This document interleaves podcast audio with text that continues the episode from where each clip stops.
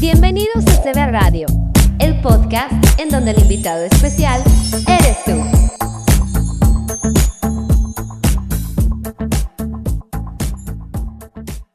Ah, Bienvenidos a otro capítulo más de Podcast de Vida. Estamos muy contentos nuevamente de que estén aquí. Vamos a tener una, una invitada de lujo hoy en nuestro canal. Ella es de Costa Rica, directamente de Costa Rica, así que estén pendientes, vamos a tener un testimonio realmente muy muy interesante. Vayan a inquebrantables.in, van a encontrar todo lo que son sus vestimentas, la verdad que son hermosas. Vayan a su Instagram, lo van a encontrar como inquebrantables.ind. También tenemos la posibilidad de poder saludar a Isabel Pink locutora, lo van a encontrar en Instagram. Ella nos, nos ayuda mucho en lo que es el tema de marketing y poder ayudarnos a distribuir lo que sería este contenido. Gracias por estar ahí del otro lado. Sí, esto sería cb.radio, México.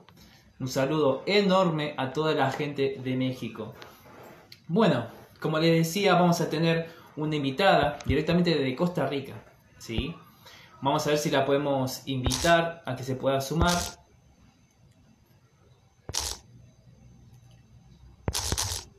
Esto es podcast de vida.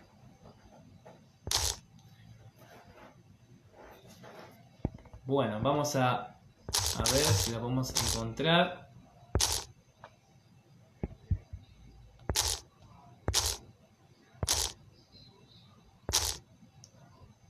Perfecto. Vamos. Bueno, la verdad que estoy muy contento y complacido de tenerla. Hola, ¿cómo estás? Muy bien, gracias al Señor. Bueno, muchas bendiciones. ¿Cómo estás, hermana querida? Qué honor y tenerte aquí. Para mí también, de verdad que es un honor, una bendición compartir contigo y con todas las personas que se están uniendo poco a poco. Muchísimas gracias. Ahí le tenemos a Pablo que se unió. Bienvenido, Pablo. Y Omajo Haas. Bueno, estamos acá, nuevamente la tenemos acá. Ivonne, qué placer y honor tenerte, hermana querida. ¿Qué estabas, ¿Cómo estuvo tu día hoy? ¿Bien? ¿Tranquilo?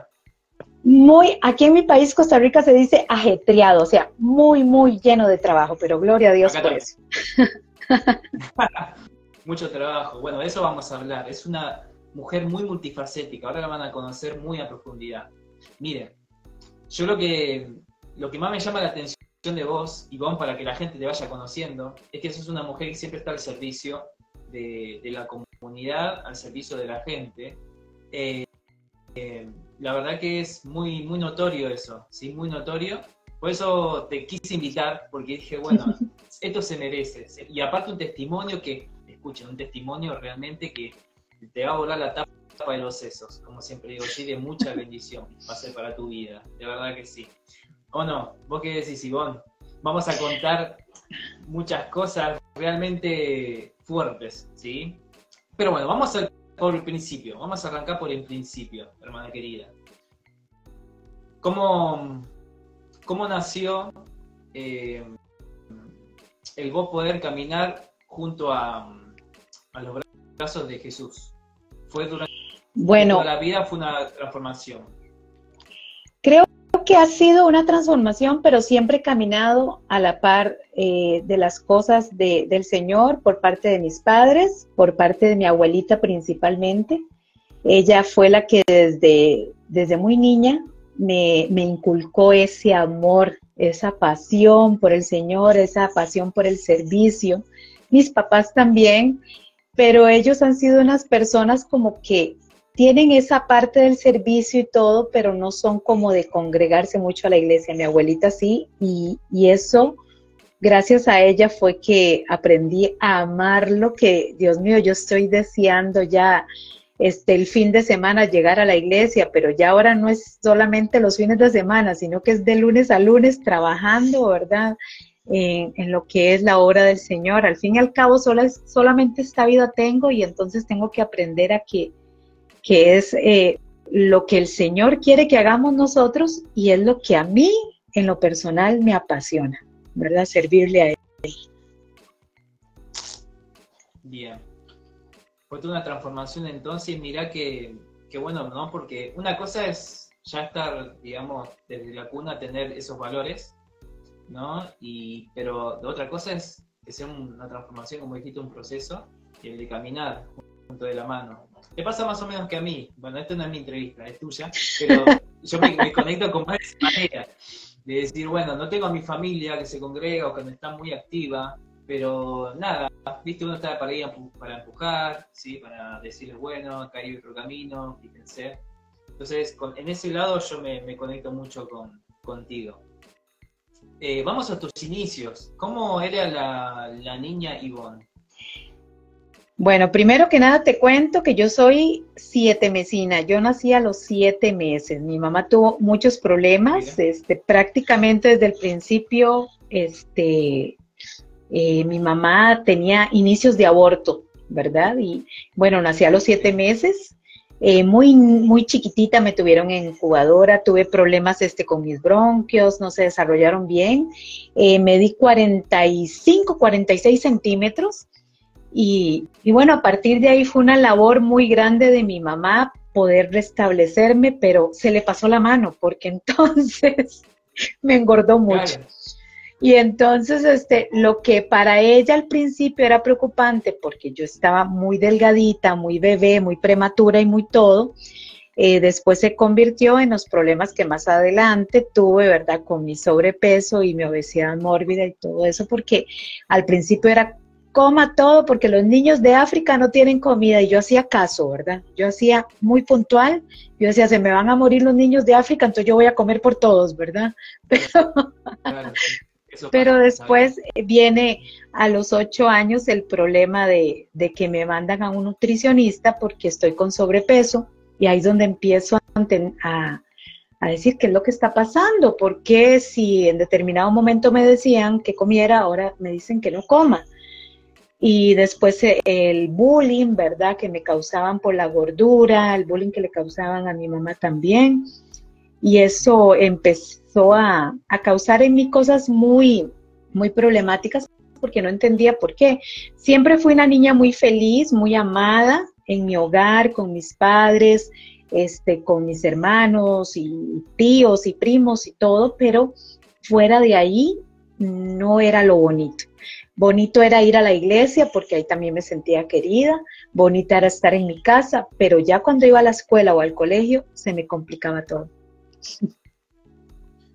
Un poco complejo, ¿no? Porque sí, el sobrepeso. Si hay una persona que, está escuchando y tiene sobrepeso, la verdad que esto te va a ser de mucha bendición. Ahora nos va a contar un poquito sobre su proceso eh, ahí en, Costa Rica. Eh, ¿Cómo es tu, cómo es tu tierra? Eso siempre me dio curiosidad. Es hermosa. O sea, mm. tiene unas playas demasiado lindas, tiene unas montañas maravillosas. La gente aquí es muy pura vida.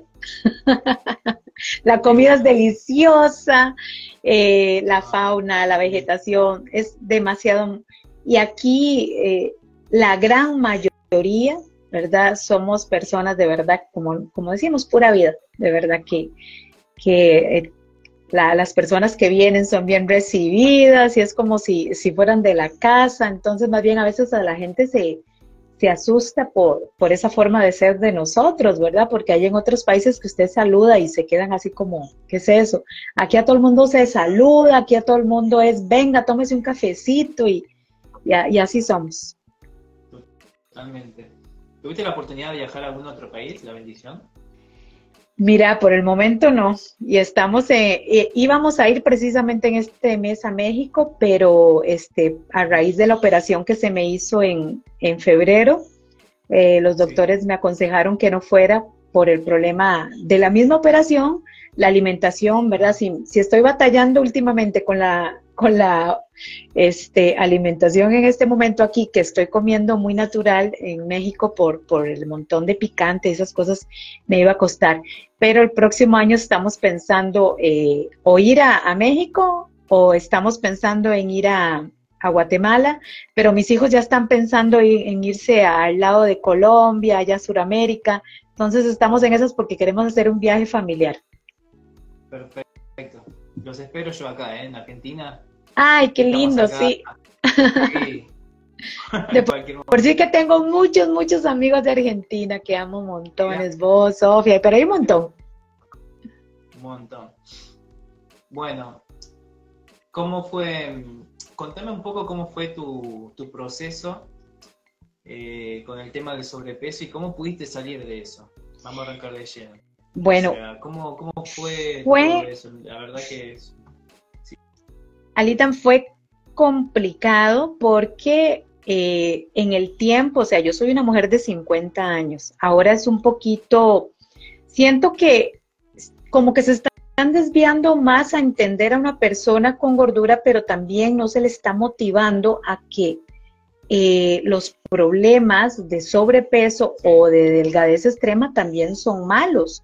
Eso necesita definitivamente eh, ayuda ayuda psicológica, psiquiátrica, médica, espiritual, porque todo va de la mano. El asunto es que en mi momento eh, no, no estaba como guiando mucho en ese tiempo y cuando yo entro a la adolescencia, ¿verdad? Yo te cuento de los ocho años que me, me topo con una nutricionista, la primera nutricionista que yo visité y ella fue la primera que me dijo, si sigues comiendo te vamos a amarrar la lengua y la, y la boca con un alambre para que dejes de comer. Y para mí eso fue una niña de 8 años que le digan esas cosas, quedé traumatizada. O sea, entonces ya yo no sabía. Lo más duro era que mi mamá no entendía eh, qué es lo que yo trato, por ejemplo, de, de hablar ahora con, con, las alumnas mías, con las personas a las que yo doy consejería con respecto a eso, si tienen hijos o son ellos mismos, que si es ella o él los que están en este momento en un cambio alimenticio, tiene que ser de toda la familia y todo el núcleo, porque al fin y al cabo todos se afectan. Entonces, no se vale que si yo soy la que estoy con sobrepeso, entonces a mí me hagan todo el cambio y a los demás sigan igual, porque al fin y al cabo también los voy a afectar a futuro a ellos y puede ser que ellos suban de peso.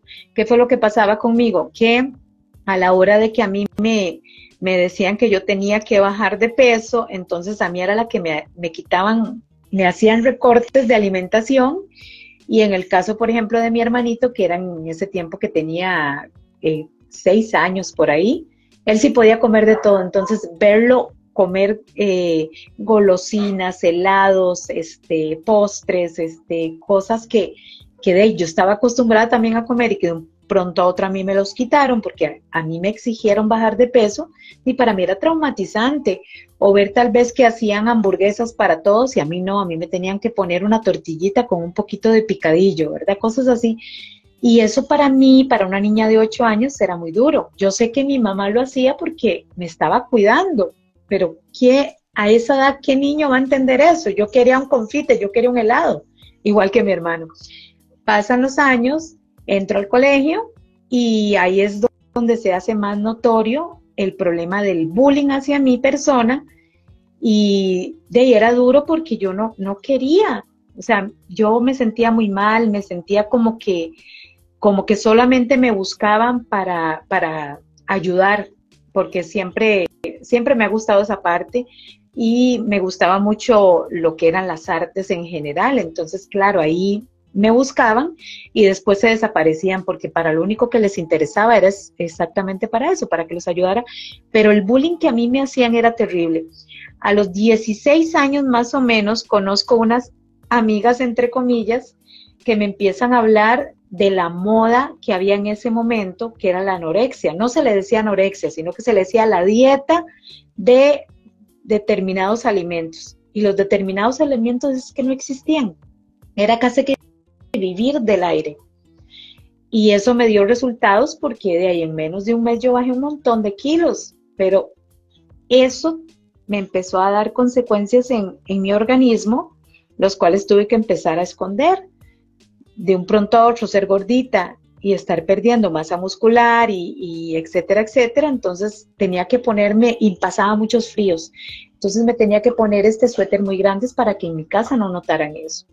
Eh, lo que hacía yo, por ejemplo, era ir a comer, eh, hacía que comía, yo le decía, es que tengo mucha tarea, la casa de mis papás es de dos pisos, entonces yo me llevaba los alimentos a mi cuarto, lo que hacía era porque sí tenía hambre, pero era más la desesperación por encajar en ese grupo de amigos ¿verdad? Y que me quisieran que, que, que yo comer. Entonces lo que hacía era agarrar, por ejemplo, el arroz, lo estripaba, le sacaba el jugo al arroz, lo botaba en el plato y eso lo, lo metía en una bolsa y lo botaba por la ventana y después en la noche iba y lo recogía y lo botaba en la basura.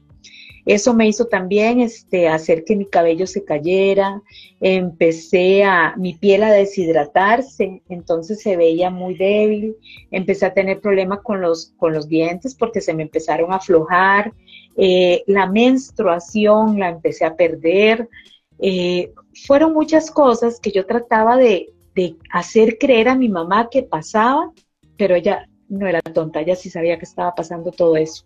Entonces, me lleva a la clínica del adolescente y yo engañé a los doctores, entonces me, dieron de alta, pero resulta que después viene la moda de la bulimia.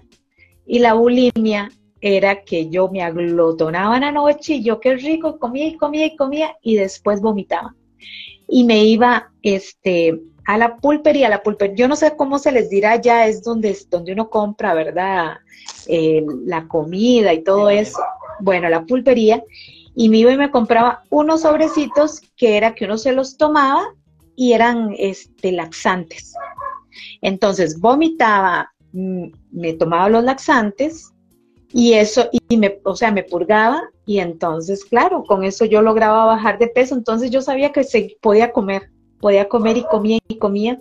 Eso me lo llevé a, a mi primer matrimonio, yo soy casada dos veces, eso lo mantuve todo ese tiempo pero eh, solamente me engañaba yo, solamente me engañaba yo, solamente me enfermé yo y hoy por hoy eh, las enfermedades que en este momento eh, estoy padeciendo o padecí son a raíz de todos estos problemas que tuve yo de desórdenes alimenticios, como se llaman.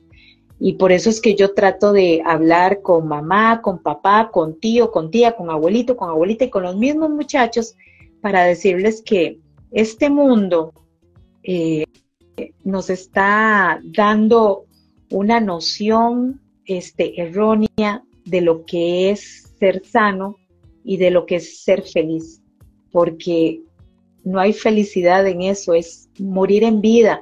Y lo peor es que tristemente eh, cuando ya uno no encuentra una salida, y ojo, conociendo yo de Dios, porque todavía en ese tiempo yo seguía buscando al Señor, yo iba a, mis grupos de, jóvenes los domingos al culto, cantar en la iglesia, y aún así yo hacía esas cosas porque sentía que era la única forma de, de ser aceptada y no entendía que al único que le interesaba yo que me aceptara definitivamente era Dios. Pero en ese tiempo no entendía ni cómo, ni cómo, o sea, yo sabía que existía Dios, que Dios me amaba, pero no entendía en la forma en, en cómo yo era la que tenía, porque ya Él me había buscado, era yo, pero no entendía cómo. Entonces, para mí, mis ojos estaban puestos en el mundo.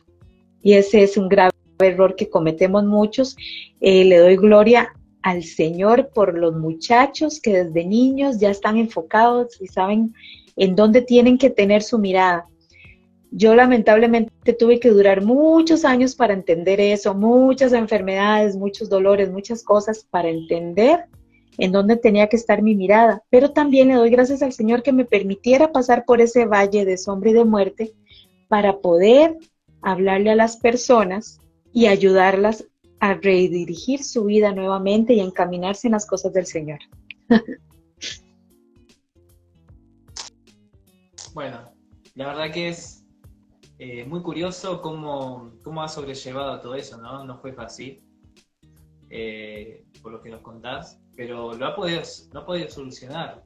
Eh, ¿cómo, fue, ¿Cómo fue que pudiste salir de eso? ¿Cómo fue tu, tu proceso? Mi proceso fue muy duro. Eh, o sea, yo nada más estoy contando dos de las cosas que hice yo, la anorexia y la bulimia, pero también fui vigoréxica, o sea, todo, todos los desórdenes alimenticios los pasé yo, todos. Y eso me llevó a, buscar la solución. No servía para nada, eh, no encajaba en este mundo. Había una vocecita aquí en mi mente que me decía que mis hijos si me iban a estar mejor, que ellos iban a estar mejor con mi mamá, que mi mamá sí era una señora de verdad y que la verdad es que yo no, o sea, de esa voz me decía, mátese, mátese. Y en tres ocasiones, por las depresiones que yo tenía, eh, lo traté de hacer, pero el Señor mandó ángeles, me cuidó siempre para que eso no ocurriera. Y, y en ese trayecto, ya te digo, después, a partir de los, a los 18 años ya empecé a tener ciertos problemas este, con mi espalda, pero a raíz también de tantos ejercicios que hacía, este, tanto sobrepeso, porque eh, había momentos en que subía mucho de peso y al mismo tiempo volvía a bajar, o sea, eh, no, no fui constante, entonces podía subir 40 kilos en dos meses y bajar 50 en otros dos meses. Y todo eso me afectaba, el ejercicio era tan exagerado que yo ya teniendo problemas en, lo que era mi, mi, mi sistema óseo y mi sistema muscular, me los fueron este, de afectando tanto que ya a los 32 años yo fui operada, me hicieron este, una, una cirugía em, en la espalda donde me hicieron una instrumentación, la primera este, operación que tuve fuerte de, de esas, ¿verdad? Y, y, gloria a Dios, pues pude caminar porque dicen, dicen los doctores que ellos me tocaron donde, donde empezaron a cortar este, para, para arreglar y montarme eh, las piezas que me tenían que poner ahí, me cortaron los nervios principales de la pierna izquierda. Y eso era para que yo quedara en silla de ruedas. Ya yo estaba en silla de ruedas en ese momento porque tenía este, obesidad mórbida, pero también al hacerme en eso era de no caminar y da la casualidad que al día siguiente yo estaba tan asustada porque había un doctor que no me podía ver acostada y me decía, levántese a caminar y yo con aquellos dolores y yo caminaba. Y ese día me acuerdo que apenas lo vi, me asusté tanto que yo me hice tirar a la cama y donde puse los pies y empecé a caminar, yo decía, no me duele, no me duele. Y empiezo a caminar y llegaron todos los doctores. Y cuando llegan todos los doctores, ese fue uno de los primeros milagros que hizo el Señor en mi vida. Yo los veo que hacen ahí como una reunión y la compañera que estaba a la par mía, que era paciente también, ella sí era médica, ella nada más me decía, y me decía, porque ella sí estaba oyendo todo, era que ellos estaban ahí y se estaban hablando y dice, Dios mío, está caminando con lo que nos acaba de pasar, era una mala praxis. Y de ahí estoy caminando, ¿verdad? Y a partir de ahí fue que este, empezaron a, a, a seguir pasando ciertos milagros en mi vida, ¿verdad? Como lograr este, bajar de peso, empezar a, trabajar con muchas personas para ayudarlas a, mejorar su calidad de vida, ¿verdad? También mejorando, este, bajar de peso o subir de peso en algunos casos y, y bueno, eh, a partir de ahí fue como que el Señor me dijo, te voy a guiar, te voy a enseñar, pero no te olvides de dónde te saqué, que también ahí cometí el error nuevamente, ¿verdad? A muchos nos pasa, se nos olvida muchas veces esa parte, pero eh, sos un testimonio vivo de algo que realmente hoy en día es una problemática donde muchas personas están pasando por eso y están aún en ese proceso, ¿no? Y qué bendición que vos eh, contando esto pueda ser de, bendición para muchas otras personas. Eh, pero fue muy duro, fue muy duro. Y así fuiste bajando como muy de a poco, ¿no? ¿O fue, fue rápido? Bueno, yo estuve en esos procesos de bajar y de subir muchos años. Ya te digo que eso fueron como unos 15 años. Pero a los 32 años, cuando me hacen la operación de la espalda, ¿verdad? Que me hacen la instrumentación, el doctor se da cuenta que vuelvo, estoy empezando a subir nuevamente de peso. Lo que pasa es que a mí lo que me mantenía en un peso o no subir tanto era el ejercicio. Pero en el momento en que me hacen la instrumentación, me prohíben hacer ejercicios. Entonces yo lo único que podía hacer era caminar. Te cuento y les cuento a todos los que están escuchando que yo lo que hacía era agarrar mi bastoncito, irme a caminar primero 10 metros. Solo Dios sabe los dolores que yo tenía, me devolví a la casa. Al día siguiente me iba a 20 metros, al día siguiente 50, 100, ya un kilómetro, ya después sin bastón y ya estaba preparada para ir nuevamente al gimnasio, ¿verdad? Pero voy yo a, ver al doctor y él ve que estoy subiendo de peso. Entonces al subir de peso, él me dice, tenés que comer como conejo, seguro seguís comiendo. Me decía, seguro seguís comiendo como un cerdo, porque era muy concho ese doctor. Entonces me trataba así. Yo salí tan humillada y yo decía, Dios mío, doctor, es que si, si usted viera lo que yo como, yo no como nada. El problema es que no era no comer, era saber comer, que eso es lo que no nos enseñan. Entonces yo, con, con lo que yo había aprendido, ¿verdad? De mi desorden alimenticio, era que si yo dejaba de comer, bajaba de peso. Pero también conforme va pasando la edad, el cuerpo se transforma y también las mañas, ¿verdad? Y el cuerpo es muy sabio, el cuerpo sabe cuando, cuando uno está haciendo cosas que no son. Y entonces llega en ese momento y, y me regañó tanto que yo salí humillada de ahí. Me siento en la banca del hospital y ya iba a llamar a mi esposo en ese momento y me pongo a llorar, porque yo decía, ¿y ahora qué hago? Porque el doctor me dijo, te estás arruinando la operación y vas a quedar en silla de ruedas. Si no bajas de peso, vas a quedar postrada en una cama. Y esa era la opción que él me daba. Y yo decía, ¿pero qué hago? Me está diciendo que, que no puedo ir a alzar pesas por la espalda. Me está diciendo que solo camine y, es, y no como. ¿De qué hago? Entonces yo decía, yo no quiero volver a caer en esos problemas que tenía antes, porque me costó mucho salir de ahí, de los desórdenes alimenticios y de, estarme, cada vez que me tomaba hasta un vaso de agua, ya un vaso de agua me iba y me pesaba. Iba al baño eh, a orinar, iba y me pesaba para ver cuánto había bajado, me comía un pedazo, una galleta, iba y me pesaba, era una obsesión. Entonces yo ya no quería vivir eso más. Y entonces yo decía, no, voy a tener que volver a hacerlo porque si, si, si me está diciendo el, el doctor que, que, me voy a quedar en silla de ruedas, ¿de qué voy a hacer? Sentada ahí, pasa una doctora de pura casualidad al frente mío, me vuelve a ver y donde me ve llorando se preocupó y se sienta a la par Y entonces, ¿qué le pasa? ¿Qué tiene? Perdió la... Bueno, ella estaba preocupada. Y ese fue un ángel que mandó el Señor. Se llama la doctora Cintia Solano. Y cuando estoy ahí desesperada, entonces ella me empieza a decir, pero es muy fácil, vaya busque, dice, en la clínica para que te manden aquí donde están este, los de cirugías bariátricas, tal vez tú por tu obesidad mórbida te puedan ayudar, tal vez tengas una enfermedad asociada que te pueda ayudar. Y yo decía, pero ¿cómo voy a hacer? Y pero ¿cómo voy a ir? Y si aquí no me atienden y no sé qué, y él la vuelvo a ver yo y le digo yo, ¿y usted quién es? La directora de ese programa. Me dice, yo te quiero ayudar, pero tenés que hacer eso.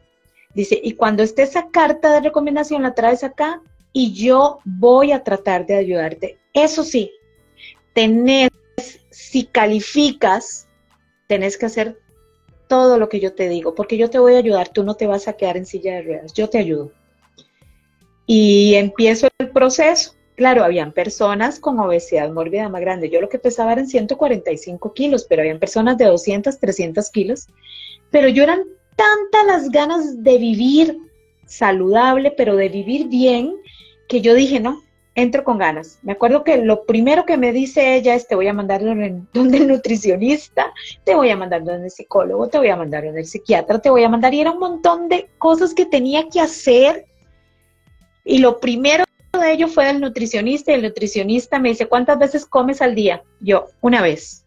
No, tenés que comer seis veces. Yo me acuerdo que yo salí de ahí, yo le dije a mi esposo, ya está, la plata botada, el dinero lo botamos, porque si con una comida estoy tan gorda, ahora con seis, ¿me voy a engordar más? Y empieza mi esposo, no tenga fe, por algo que, y empiezo, y yo decía, pero vea qué montón estoy comiendo, no, no, no, esto no va a servir, y empiezo a bajar de peso. Me empiezan a hacer exámenes, me empiezan a hacer un montón de cosas, sí. Gloria al Señor, a los seis meses me dicen, estás calificada, tenés fecha, por cierto, hoy estoy cumpliendo 12 años de esa operación. Hoy precisamente, hoy estoy cumpliendo 12 años de, de que me hicieron una cirugía bariátrica. Este, me quitaron, este, me hicieron la manga gástrica, me quitaron una parte de mi estómago. Eso sí, la doctora sí fue muy directa conmigo.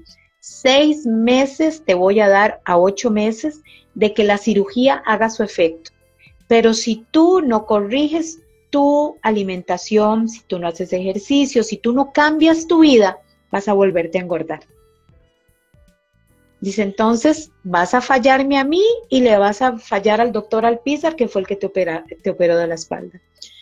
Y empezó, eh, me hicieron la operación, empecé a trabajar muy fuerte, ¿verdad? En mi vida, con la alimentación, y, empiezo a bajar de peso. Y ya llega determinado tiempo en que sí me doy cuenta que se queda uno varado, queda uno ahí pegadito, entonces ya es uno el que tiene que seguir. Si yo en ese tiempo yo no hice mis cambios como tenían que hacer, pues me iba a volver a engordar. Gloria al Señor, no pasó eso y ahí fue donde yo empiezo a, hacer ejercicios, a ir a, a, hacer ejercicios bailables y mis propios profesores me dicen, Ivonne, ¿por qué usted no se hace instructora? Usted es una persona que puede ayudar a otras personas, a motivarlas, porque usted es ejemplo vivo de que sí se puede. Entonces ya empecé a, a yo decir, ¿por qué no? Si esto me gusta también. Entonces ahí es donde empieza el proceso donde el Señor me va moldeando en ese aspecto, porque ya había tenido un sueño en el cual yo no me veía cantando, porque toda la vida fui cantante en la iglesia, ¿verdad? Una adoradora en, en la iglesia, sino que yo me veía brincoteando, pero yo veía a toda la gente levantando las manos y después orando y yo decía, pero ¿qué es esto? Claro, era que el Señor me estaba mostrando otro panorama diferente y la idea era que yo por medio del ejercicio le hablara a las personas. Entonces, eh, em, me motivé yo, motivé a muchas personas, no solamente de aquí de mi país, Costa Rica, sino que fue a nivel internacional, gente de España, de Estados Unidos, México, Centroamérica, Suramérica. Bueno, fue increíble todo eso. Este, me hicieron entrevistas, o sea, fue algo tan impactante, Alan, y a la gente que me está escuchando, que yo decía, pero ¿qué es esto? Eh, hasta en un libro, estoy aquí en Costa Rica, ¿verdad? O sea, fueron muchas cosas que yo le agradezco mucho al Señor, pero lamentablemente muchas de estas cosas este, provocaron en mí en que se me olvidara quién fue el que me había ayudado a hacer todo esto y lo fui dejando de lado. Ya era yo, me vanaglorié yo y es ahí donde vuelvo a caer, ¿verdad? Entré al tiempo de, modelaje, que me invitan a hacer modelo, me invitan a, a concursar en, concursos aquí de belleza y, todas esas cosas, que por cierto por aquí hay algunas coronas y algunas cosillas, ¿verdad? De, de todo ese tiempo, pero yo siempre les hablaba de la palabra del Señor, porque yo sabía que en medio de estar metida en un gimnasio y en medio de estar metida modelando y enseñando a personas a modelar y, y a personas en certámenes, había un vacío en su corazón. Entonces no lo llena una corona, no lo llena el bajar de peso, no lo llena el gimnasio, no lo llena la admiración de las personas, no lo llena pasar en una pasarela donde todo el mundo te está tomando fotos. Eso no lo llena nadie, nadie, nadie lo puede llenar, ni nada de este mundo lo puede llenar. Solamente la presencia del Señor, solamente la constancia en Él. Y a mí en ese momento se me olvida nuevamente que el Señor me había sacado de comer con los cerdos y me trajo a que siempre hablara de Él. Y entonces en determinado momento se me olvidó. Y es ahí donde vuelve otra vez la pesadilla de dolores, es ahí donde vuelvo otra vez con, un montón de problemas a nivel de, de enfermedad que me dejan postrada en cama hace cuatro años. Y ahí fue donde sufrí porque de ser una persona muy activa, en redes sociales, en grupos, porque tenía, eh, yo estuve en muchos grupos de, marcas de ejercicios muy famosas, este, aquí en mi país y fuera de mi país. Este, también este, yendo a, hablarle a las personas de, de, todo lo que Dios había hecho en mi vida, pero yo hablaba de Dios, pero era como, ahí está, pero soy yo, soy yo. Y eso fue lo más difícil porque entonces Dios me dice, te olvidaste de mí, te voy a volver a recordar. Y no es que Él sea un Dios malo, pero es que si el Señor te muestra lo misericordioso que Él es con uno, uno tiene que estar siempre agradecido y tenerlo en primer lugar. Ya yo, después de tenerlo en primer lugar, lo bajé como a tercer lugar, porque en primer lugar estaba yo y en segundo lugar todo lo que yo hacía. Entonces ya en tercer lugar iba él y lo demás, mi familia y todo lo demás iba debajo de esto. Y fue muy duro, porque ver de un pronto a otro que, qué humillante andar con un bastón después de las pasarelas que yo me hacía o de los concursos de belleza en los que estaba, o las brincaderas que me daba yo en estar todo un día haciendo ejercicios, ¿verdad? Y fue muy difícil todo eso. Un testimonio vivo, eh, gente, un testimonio de superación, de mucho proceso eh, conociste todo, lo que es estar allá arriba, ¿sí? acordarse de quién, de dónde uno lo sacó, eso es muy importante, pero sé que esto va a ser de más bendición para mucha más gente. Gracias, Ivonne. Yo quiero preguntarte ahora, ¿cómo fue tu conversión? ¿Cómo lo conociste? ¿O cómo fue tus comienzos en, este andar cristiano? Desde niña, ya desde los cuatro años yo andaba con mi, mi, abuelita, andábamos sirviendo en la calle ya iba a la escuelita dominical, ya yo llevaba en ese tiempo a todos mis, mis vecinitos a la iglesia y en ese tiempo ser evangélico era, aparte que nos decían panderetas, también nos decían que éramos demonios, ¿verdad? Entonces para mí era muy difícil que una niña de 8 años, 9 años, 10 años, 11 años me decían, no se junte porque ese es un demonio, ella es hija de Satanás o ahí va la pandereta, porque nos decían panderetas porque siempre andábamos con la Biblia debajo de acá para irnos y la pandereta del otro lado. Entonces yo me crié en ese tiempo así, y con orgullo soy pandereta. Y yo me llevaba a todos esos chiquillos, pero miras qué humillante era y triste, porque no me dejaban, no me dejaban este, estar con mis amigos. Ya cuando estamos en el colegio, eh, empiezo a, estar en una iglesia. Eh, bueno, toda la vida estuve dividida en dos iglesias, ¿verdad? Que era la iglesia del Nazareno y la iglesia, eh, muchos de ustedes seguro van a, saber de cuál iglesia estoy hablando.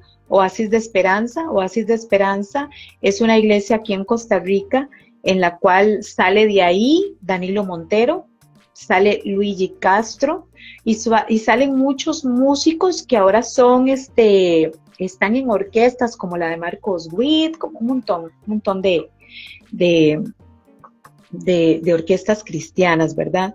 Este, yo empiezo cantando ahí con, con, el grupo Sígueme, ¿verdad? Haciendo coros, ¿verdad? Y, pero lamentablemente en ese tiempo y cuando yo bajaba me acuerdo que me decían, Ivonne, qué lindo que cantó, qué lindo si oía aquello y no sé qué. Entonces yo era, me oyeron a mí, ¿verdad? Entonces yo bajaba hasta que me dijeron, hasta que no se te quite esa eh, vanagloria, no subes. Y yo, ¿cuál vanagloria? Es que yo sí canto bonito, decía yo. me bajaron y después me dio tanta pena y tanta vergüenza la que yo dije, no vuelvo a subir, pero era con Dios. Yo decía, qué vergüenza, le estoy quitando. O sea, me subí yo pensando que era a mí a la que estaban viendo. No, yo tenía que entender que yo era la voz del Señor y que el Señor por medio de el talento que él me había dado estaba hablando él. Entonces al que tenían que oír era él, no a mí ni a los que estábamos ahí. Y eso me costó mucho entenderlo, pero cuando yo lo entiendo, lo único que quiero es huir, me daba pena. Y me costó ya después con el tiempo, ya adulta, ya casada y todo, y bon, no sé qué, yo terminé eh, siendo ministra de alabanza en ese tiempo, pero con la red de matrimonios. Entonces, en la red de matrimonios yo no me tenía que subir a ningún púlpito, sino que era ahí con todos ellos, me sentía tranquila. Ya con, con los años, ¿verdad? Este, hace cuatro años más o menos que ya el Señor nos llevó a otra iglesia, porque mi esposo y yo estuvimos pidiéndole al Señor que nos llevara a una iglesia donde realmente, y no digo que en esa iglesia no se haga, pero sí le pedíamos al Señor, Señor, necesitamos una iglesia donde lo que hablas tú en tu palabra, iglesia, realmente sea iglesia como tal, no la iglesia en donde vamos los domingos, esas cuatro paredes de domingos donde vamos a adorar al Señor y después salimos y como que nos entró por aquí, nos salió por aquí. No, no, no, una iglesia donde se vaya a trabajar y ustedes saben qué es iglesia. Iglesia es ir a trabajar afuera, con todas las personas que están afuera, con ese buenos días al vecino, con predicarle a las personas, con ir a ayudar al necesitado. Eso, eso es iglesia. Y encontramos esta iglesia, ¿verdad? Este, esta comunidad Génesis se llama en Alajuelita, aquí Costa Rica.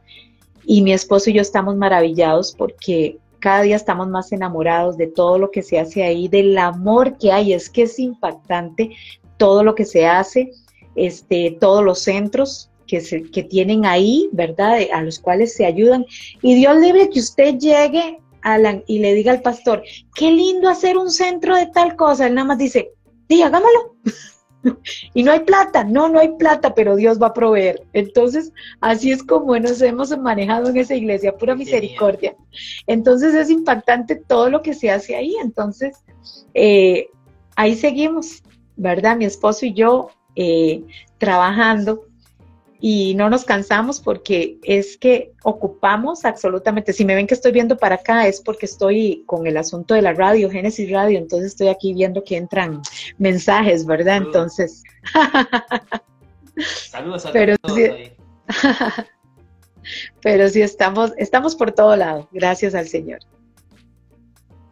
Sí, que por cierto aquí ya están hablando del programa, Sí. perdón, el programa de Mujeres con Propósito, programa Mujeres con Propósito que se transmite hoy a las 7 y 30 de la noche en Génesis Radio. Lo pueden encontrar en Facebook, Génesis Radio Online.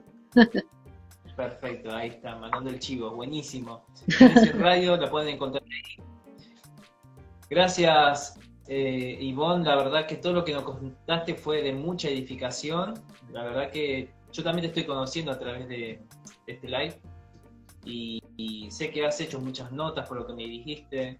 Eh, la verdad que estoy muy complacido. Y otra cosa que te quería preguntar, que creo que no es menor. Qué lindo el decorado que tenés atrás, me encanta. Las coronas. Muy lindo. Bueno. Corona. Qué lindo. Pero Y esos son premios, está. son mimos. ¿no? Esto tiene, ¿no? es lo que el Señor me amó. Eh, te voy a decir, esto Sí. es algo de lo que el Señor me dio porque yo no me quería, yo me odiaba. Yo verme en el espejo, yo usaba un espejito apenas para maquillarme, era de este tamaño. Yo no me quería ver, yo no me quería ver. Mira, Me daba vergüenza a mí misma que mis hijos, o sea, que, que andar con mis hijos me daba pena por ellos. Yo andaba con mi cabello, era mi cabello era larguísimo y yo lo andaba así cuando andaba en la calle porque a mí me daba vergüenza de mí. nuevamente, eh, bueno, esto puede pasar, estamos en vivo. Esta es la segunda parte que lo vamos a hacer, vamos a dividir en dos partes. Ahí voy a volver a, invitarla a Ivonne que se pueda sumar a la transmisión ahí por el otro lado. Ahí la vamos a sumar. ¿Dónde está ahí? Que la tengo aquí. Ahí va. No sé si me podés ver. Hermana querida, ahí te envío otra vez la solicitud.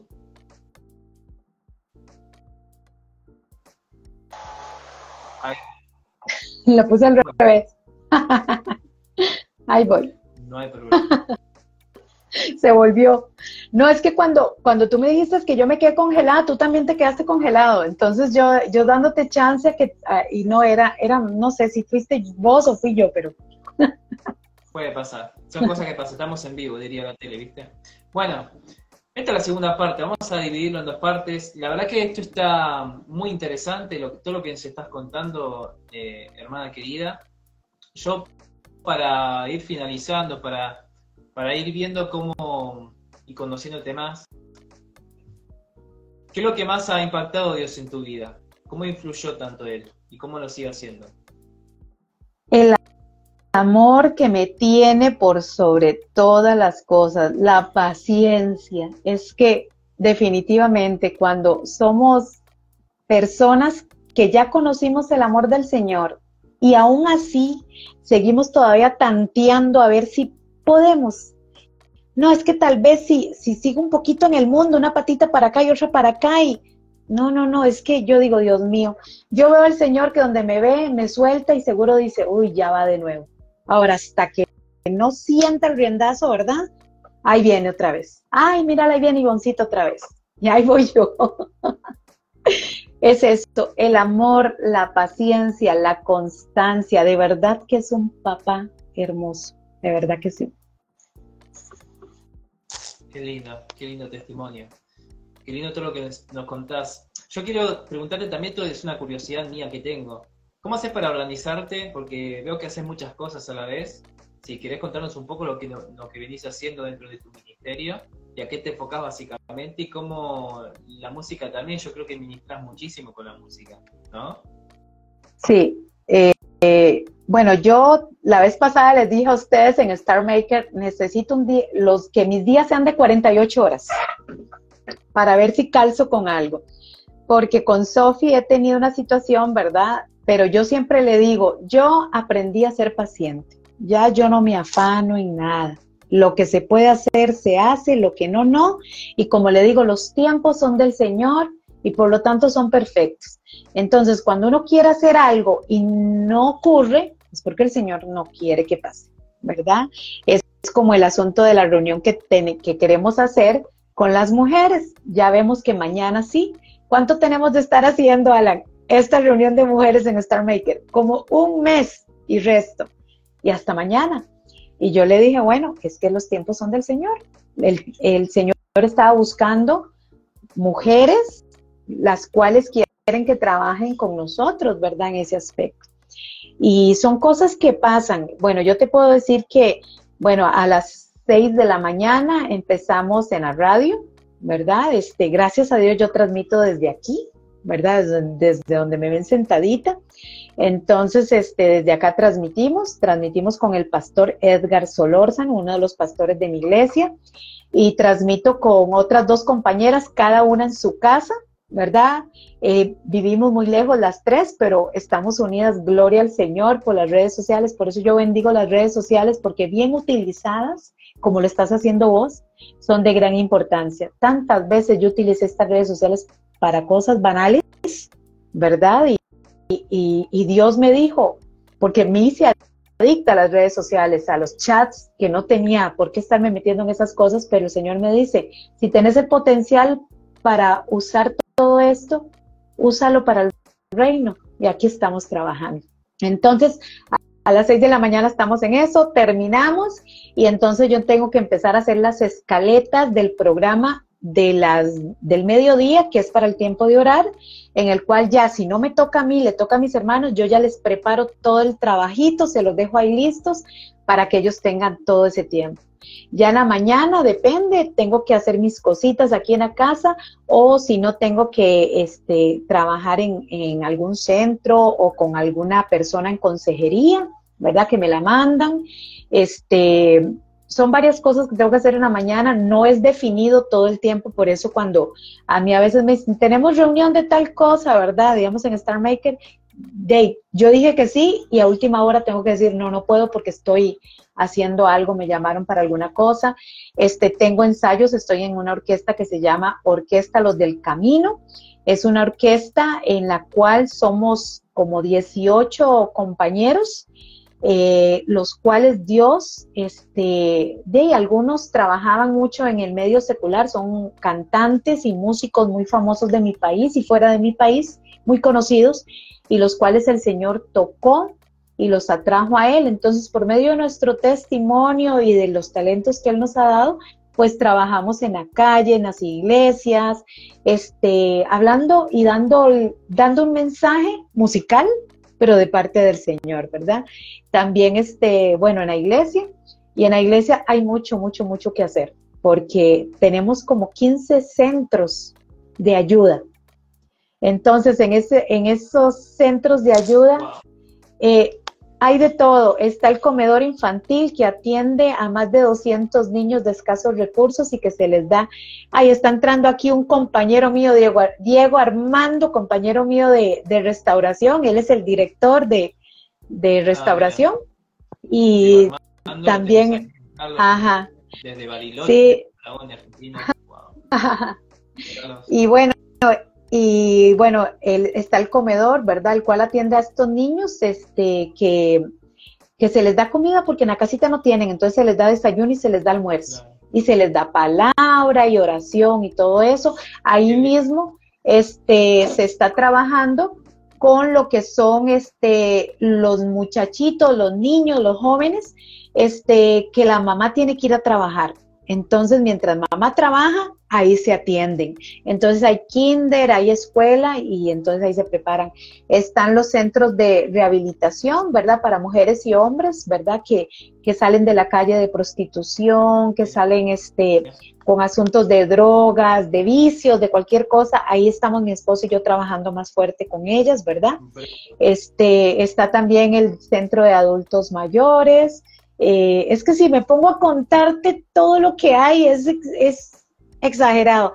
De hecho, ahora el 20, te cuento, ya te digo la fecha que cumplimos este el 27, no, el 26, domingo 26 de noviembre, eh, Comunidad Génesis cumple 30 años.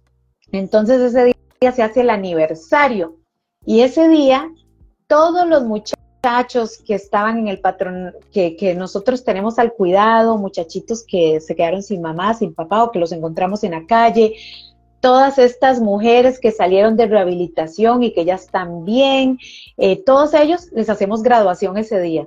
Entonces, este, yo me voy a permitir después pasar este, la grabación de todo esto para que ustedes vean y ojalá que lo puedan ver ustedes en casita, ¿verdad? También este Comunidad Génesis tiene página ¿verdad? Tanto en Instagram, tanto en, en, Facebook, para que ustedes ojalá se conecten ese día para que vean lo que el Señor ha hecho en la vida de estos muchachos. Y lo bonito es que ahí mismo a algunos se les da trabajo para que sigan trabajando con las mismas personas, para que sepan que se puede salir de todo esto con el amor del Señor. Ivonne Carballo, señores, una mujer multifacética, una mujer con un testimonio para dar ejemplos, una mujer de ejemplo, tómenlo, ¿sí? Porque se puede salir de todas esas situaciones que por ahí uno las ve, ¿no? De una manera que no se puede salir, hay salida. Acá tenés un testimonio vivo de que realmente se puede salir. Y también yo veo una mujer con, mucho, con mucha predisposición hacia el necesitado. Y eso es lo que creo que más hoy en día hace muchísima falta, ¿no? Ya vieron, nos contó recién todo lo que ella hacía, y es de mucha bendición. La verdad es que estoy muy agradecido de tenerte en mi canal, Ivonne Carballo. Eh, hermosa labor, totalmente, Carlos, hermosa labor. La verdad que estamos, estamos muy, muy agradecidos porque haya gente así, ¿no? Es un ejemplo vivo. Eso es tener éxito, exactamente, eso es tener éxito. El éxito viene, no siempre viene acompañado de la fama, ¿verdad? Yo digo que una cosa es tener éxito y otra cosa es tener fama. Son dos cosas totalmente distintas, parecen iguales, pero no lo son. Yo veo que vos sos una mujer de mucho éxito en lo que haces y el Señor te bendice de una manera grande. ¿Querés darnos nuestras redes sociales, eh, tus redes sociales? Mira, es fácil encontrarme porque en Facebook soy Ivonne Carballo Umaña con I, ¿verdad? La, la I este, griega no sé cómo se le dirá en otros países, Ivonne con doble N, Ivonne Carballo Umaña, así me encuentran, yo creo que en todas las redes, en todas las redes me encuentran así. Bien, ¿tienes la radio también? ¿Cuál la...? En la radio, este, bueno, en la radio estamos en Génesis Radio Online en Facebook y está Comunidad Génesis también. De hecho, ahí en en lo que es en Facebook, me, si me encuentran a mí, encuentran mi, mi página que se llama GESET, que es donde, donde yo trabajo con las personas para ayudarlas a mejorar su salud, ¿verdad? Y su calidad de vida, pero por medio de lo más importante, el perdón a uno mismo y el perdón a los demás. A veces el, el estar con problemas este, de enfermedades radica a veces por falta de perdón y cositas así, ¿verdad? Y otras porque de ahí, lamentablemente, uno por hacer cosas que no tuvo que hacer, pues de tenemos que estar este, trabajando todo eso, como de hace, ya voy a cumplir 10 meses de que estoy sin estómago por todos esos problemas, ¿verdad? Eh, hace una semana me ingresaron a cuidados paliativos, que he estado esperando 18 años por, por estar ahí. Cuidados paliativos, para los que no saben, son las personas que ya tienen enfermedades, que ya mm, no hay nada que hacer con ellas, pero yo sé que allá sí lo van a hacer. Así que como yo siempre digo, Señor, que donde esté y cuando tú vengas me encuentres sirviéndote, donde sea y como sea, y aunque esté en bastón, en silla de ruedas, no pueda cantar, no pueda hablar, no pueda mover mis manos, que me encuentres alabándote, adorándote y sirviéndote en algo, con alguna persona o en algún lugar, y que mientras siga con dolores, porque eh, te puedo decir que tengo una semana de que estoy sin dolores, que ya me has visto, ¿verdad? Eh, a veces que he estado cantando y que me descompongo. a mí lo que me da es risa. Pero tantas cosas que yo vivo, pero le doy gracias al Señor, porque yo digo, ay, mira, hoy me, hoy me, me escochiflé, decimos aquí en mi, en mi país, como que me, me pasaron las cosas feas, pero le doy gracias al Señor porque sigo adelante. Así que si ustedes están pasando por alguna enfermedad y dicen, es que cuando el Señor me cure, le sirvo, no, empiecen ya. A partir de que ustedes empiecen con que enfermedades, quebratamientos, problemas con la familia, con el esposo, con los hijos, con todo, ahí se va moviendo la mano del Señor y la bendición sobre la vida de ustedes. Así que sirvan, que vieras que uno sirviéndole al Señor encuentra muchas maravillas, no necesariamente económicas, no necesariamente económicas, pero encontramos muchas bendiciones alrededor de todo lo que uno le, le hace a Él seamos manos y pies de Él aquí en la tierra, y mientras nosotros nos encargamos de las cosas de Él aquí en la tierra, Él se va a encargar de lo de nosotros. Me vas a encontrar en mis redes sociales como Podcast de Vida, en Facebook y en Instagram como PDB con B corta guion bajo digital, M aquí. Y también en formato audio estamos en Amazon Music, Spotify, ¿sí? Google Podcast y muchos más formatos digitales. Gracias, Ivonne Carballo. Te quiero mucho, sabes lo que sí. Yo también, yo también a vos. Y más bien te, ahí, bueno, voy a estar hablando con ustedes porque quiero hacerles entrevistas para Génesis Radio para un testimonio soy, que quiero que los conozcan a ustedes acá en Costa Rica también. Bueno, en Costa Rica y en varios lugares porque se transmite por todo lado. Bueno, estamos ahí al servicio y todo lo que sea para edificación, vamos a estar ahí presente. Gracias nuevamente. Que Dios te bendiga y a, todos ustedes también. Y recuerden, trabajen, sirvan para el Señor, que las maravillas, ustedes no tienen idea de lo que el Señor va a hacer en sus vidas. Así que bendiciones para todos. Hasta otro episodio de Podcast de Vida. Chao, hasta otro episodio. Chao.